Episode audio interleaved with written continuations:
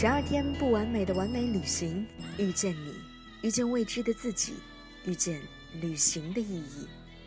你根本不用担心所有的问题，他会帮你重新找到你自己。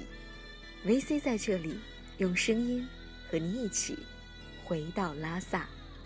回到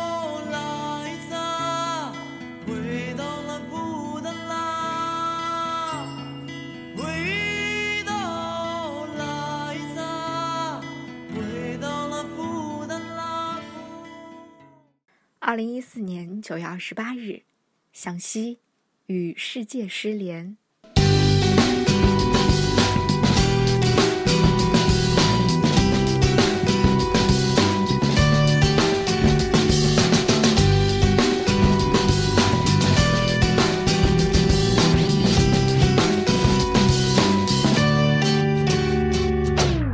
当我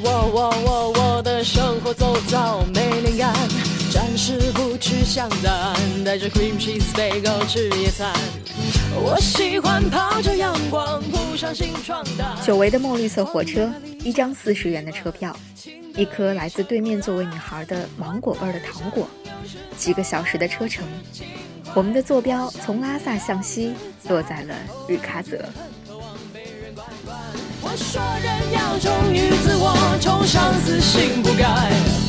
微不足道的习惯，却是我的溺爱。那你喜欢什么？这座位于后藏的小城远没有拉萨那么繁华，街道、房屋、交通都更像是内地的一座小县城。但是随处可见的身着红色僧袍的僧人，还是时刻提醒着我，这里就是日喀则，这里有我一直向往的扎什伦布寺。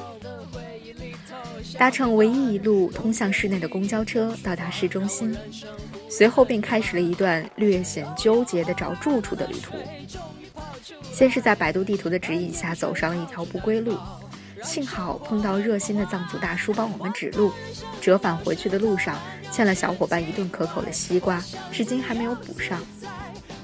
好不容易找到了事先预定的住处，结果和想象当中相去甚远。临时决定找一家方便拼车的青旅，于是路线再度折返。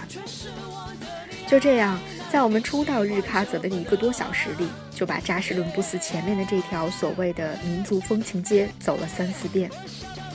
期间，在累得半死的时候，还被一个八岁的藏族小男孩搭讪，上来就问：“姐姐，你是外国人吗？”跟他聊了半天，才发现他原来只是想玩我的手机而已。幸好有一只午饭的时候，小伙伴在路边买给我的气球陪伴左右。走路的时候，那只粉红色的美羊羊大气球就在我的大背包上方呢飘啊飘啊，瞬间平复了我疲惫的，甚至开始有点烦躁的心情。终于，终于在距离伊扎寺最近的一家青旅落脚了。随后还算幸运和顺利的找到了第二天一起前往珠峰的伙伴以及车辆。和一个第二天要前往樟木口岸，并从那里去博卡拉的男生聊东聊西了一会儿。我问他为什么要去博卡拉，是要去滑翔吗？他说不是，就是单纯的想去，就是因为痛痒有一首歌叫《博卡拉》。后来我找到了那首名叫《博卡拉》的歌，并且在回到北京之后，时常会听那张专辑。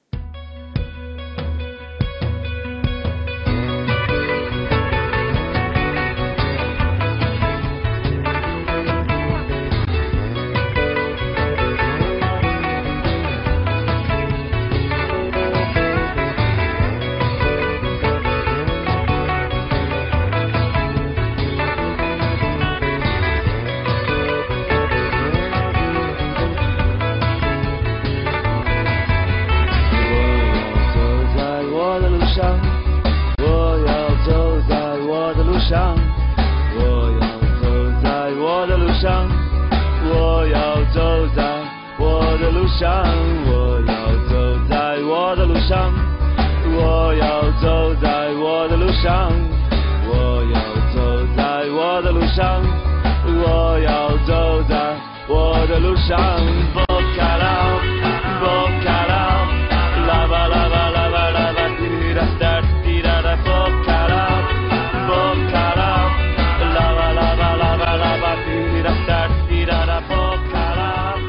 每次听到这首歌，我都会想起他。不知道他在博卡拉玩的开心吗？有没有在那里找到他想要找到的东西呢？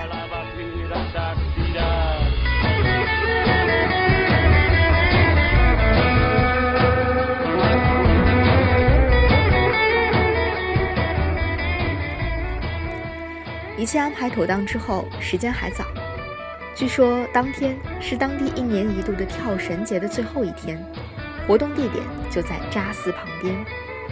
于是我们瞬间忘记了疲惫，蹦蹦哒哒的就去感受日喀则版的草莓音乐会了。中间大舞台上表演的内容不大能看得懂，周围的藏民大笑的时候，我们完全摸不着头脑。于是我的关注点就从看表演转移到了看观众。一直有观众从我前面走过，有两三岁的藏族小朋友，也有七八十岁的藏族老人。我有点忘记了基本的礼节，望着他们每一个经过的人，从他们的衣着服饰到他们的眼神和表情，平和、安然、享受、快乐，这就是我从他们身上读到的。感受到的，从跳绳节舞台出来，就进入了向往已久的扎什伦布寺。有了之前大昭寺的经历，我们决定继续请一个藏族向导来为我们讲解。而进入扎寺之后，我就与这个世界彻底失联了。中国联通在这里完败，信号时断时续，最后决定干脆把手机扔进背包，在这里与世界联不联系。真的已经不重要了。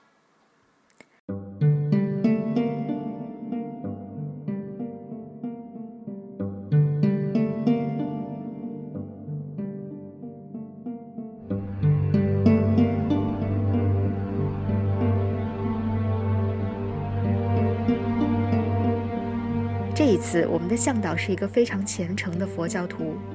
当其他几个旅行团的导游在不辞辛苦地说着某座佛塔上面镶嵌了多少颗绿松石、多少颗蜜蜡的时候，我们的向导一字一句地在讲述着历代班禅以及他们的灵塔修建过程当中遇到的问题和困难。当听到多位班禅的灵塔在文革期间被砸毁，而后十世班禅遍访各地，一一找寻那些散落的尸骨或遗物的时候，终于明白了为什么这里会有多位班禅合葬的灵塔。站在大殿里，我差点掉下眼泪。与拉萨的寺院相比，这里的一切都显得更加的朴素、安静。加上向导从眼神到话语、举止之间流露出的虔诚，我的内心也跟着变得非常的静肃。讲解完毕之后，我们照例没有马上离开。继续走进了那些少有人走的路，果然又一次收获了惊喜。在一座应该是僧人的住处的前面，有一个小的平台，上面开满了颜色各异的鲜花。我们在台子上坐着，对面屋顶上有一位僧人，在落日的余晖里，似乎是在诵经。这幅画面真的太美了。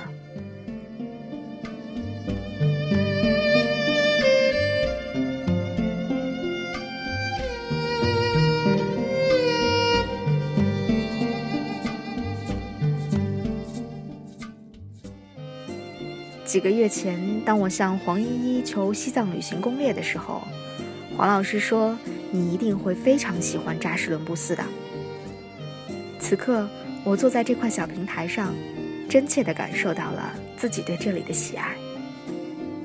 这里是与拉萨完全不同的古朴气息、肃静的气质，是告别了繁华、告别了万众瞩目的一世而独立。于是，整个人也好像与身后那个喧嚣的世界进一步疏离了。